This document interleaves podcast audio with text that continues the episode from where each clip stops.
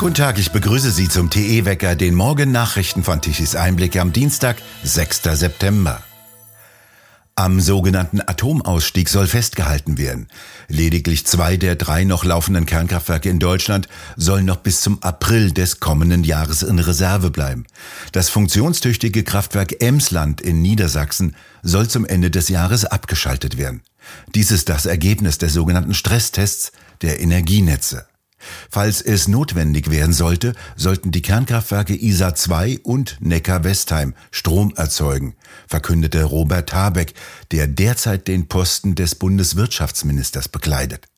Es könne, so Habeck, weiter im Winter wörtlich stundenhafte Mangelsituationen im Stromnetz geben. Neue Brennelemente würden nicht geladen werden, erzählte er weiter. Die Betreiber der Kernkraftwerke würden selbstverständlich, so Habeck, für Personal- und Betriebskosten entschädigt werden, also weiterhin Steuergelder bekommen. Habeck hat auch nicht ausgeführt, warum teure Kernkraftwerke keinen Strom mehr produzieren sollen, aber nicht abgerissen werden sollen. Damit setzt Habeck den Vernichtungsfeldzug gegen eine sichere und preiswerte Energieversorgung fort, vernichtet weitere Milliardenwerte und sorgt dafür, dass Energie noch knapper und damit teurer wird. Denn jedes Kraftwerk, das Strom liefert, senkt die Stromkosten in Milliardenhöhe. Die Basis der Partei Die Grünen Bündnis 90 will bei ihrem Bundesparteitag Mitte Oktober beantragen, dass eine Verlängerung der Laufzeiten der drei verbliebenen Kernkraftwerke verhindert wird. Einen sogenannten Streckbetrieb lehnen sie ebenfalls ab. Der ehemalige Bundesumweltminister und Fraktionsvorsitzende der Grünen, der Hardcore-Linke Trittin, hatte bereits Ende Juli gesagt, eine Änderung des Atomgesetzes könne es ohne Parteitagsentscheidung nicht geben. Die Ukraine hat jetzt Deutschland die Lieferung von Strom aus ihren Kernkraftwerken angeboten. Der ukrainische Ministerpräsident betonte, derzeit exportiere die Ukraine ihren Strom nach Moldau, Rumänien, in die Slowakei und nach Polen und sei bereit, die Exporte nach Deutschland zu erweitern. Es sei eine ausreichende Menge an Strom in der Ukraine vorhanden, dank der Kernkraftwerke. In Leipzig sind am Montagabend mehrere tausend Menschen gegen die Energie- und Sozialpolitik der Bundesregierung auf die Straße gegangen. Sowohl die Linkspartei als auch die AfD und verschiedene rechte Gruppen hatten zu Demonstrationen aufgerufen. Aus Russland kommt vorerst kein Gas mehr. Der Pressesprecher des russischen Präsidenten hat erklärt, dass die seit Freitag stillgelegte Pipeline Nord Stream 1 erst wieder in Betrieb geht, wenn der kollektive Westen seine Sanktionen gegen Moskau einstellt. Das erklärte der Pressesprecher des russischen Präsidenten Putin, Dmitri Pesko, am Montag.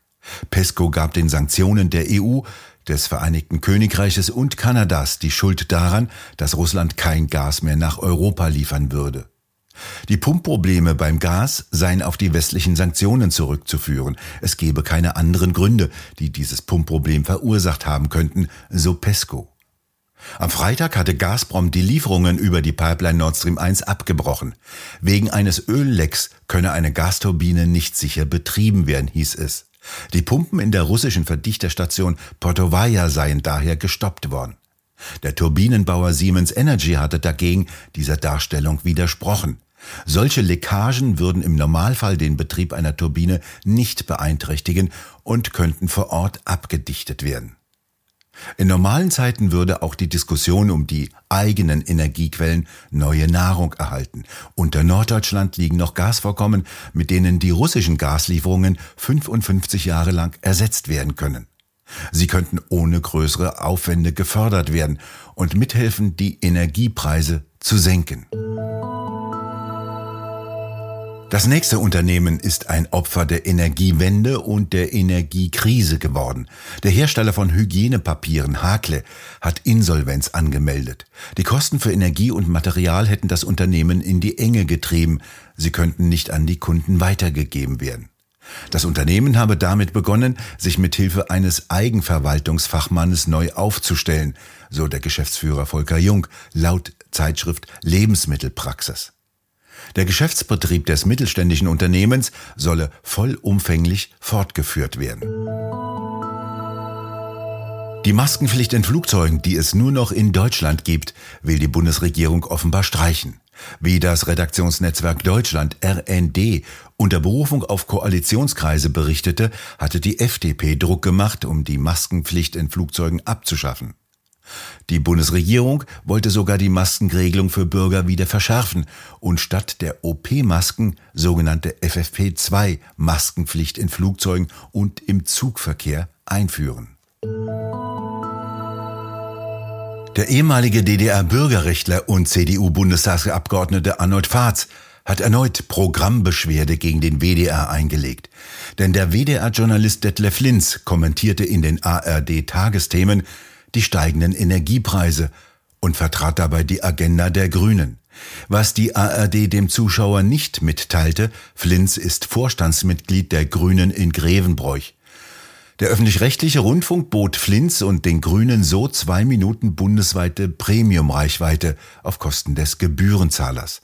Jetzt hat Fahrs also Programmbeschwerde gegen den WDR eingereicht, die Tichys Einblick exklusiv vorliegt. Fahrs wirft darin dem WDR vor, gegen die Grundsätze des WDR-Gesetzes verstoßen zu haben und fordert den WDR auf, die konkreten Personalkonsequenzen bekannt zu geben.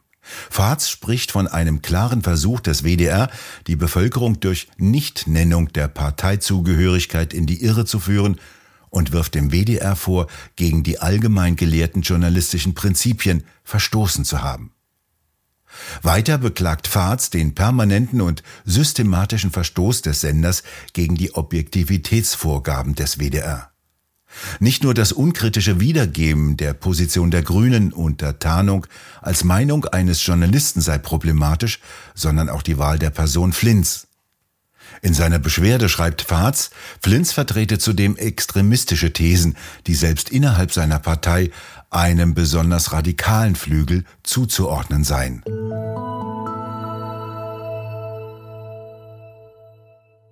Die Skandalkette um die ARD-Anstalten reißt tatsächlich nicht ab.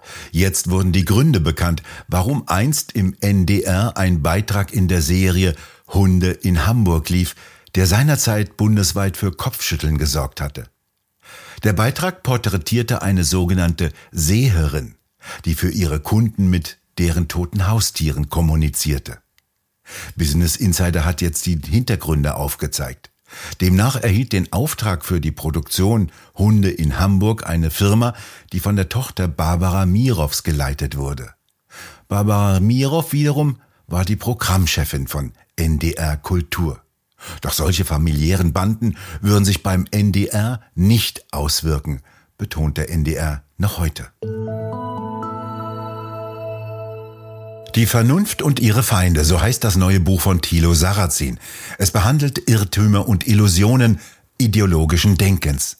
Thilo Sarrazin mit einem Auszug. Das Streben nach politischer Korrektheit im sprachlichen Ausdruck ist am Ende grenzenlos und droht jene Freiheit der, der Sprache zu ersticken, die, solange sie unter der, der Schwelle der Beleidigung bleibt, zu einer offenen Gesellschaft unabdingbar dazugehört. So möchte der, der Musikethnologe und Rassismusforscher der Nepomuk Riva den Bestand der deutschen Kinderlieder um alle Lieder bereinigen, in denen es um Nicht-Weiße geht. Er findet, das passe nicht zu einer Einwanderungsgesellschaft. Bei diesen Liedern könnte durch gemeinsames Singen Gewalt entstehen. Statt auf Deutsch über Fremde zu singen, sollten die Kinder doch lieber Kinderlieder in anderen Sprachen singen.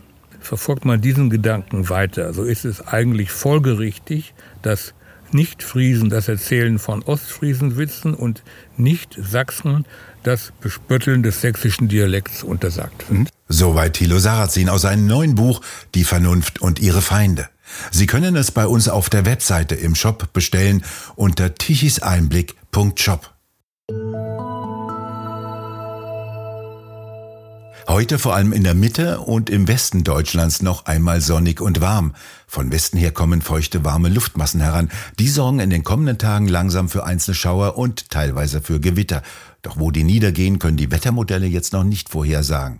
Die Temperaturen können heute noch einmal bis 30 Grad im Westen ansteigen. Doch das war's dann voraussichtlich im Wesentlichen mit den hohen Temperaturen.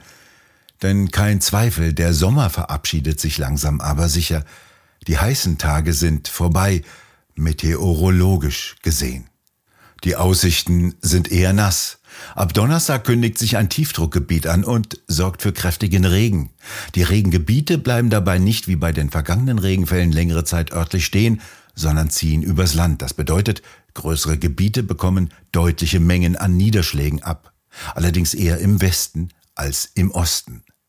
Wir bedanken uns fürs Zuhören. Schön wäre es, wenn Sie uns weiterempfehlen. Weitere aktuelle Nachrichten lesen Sie regelmäßig auf der Webseite tichiseinblick.de.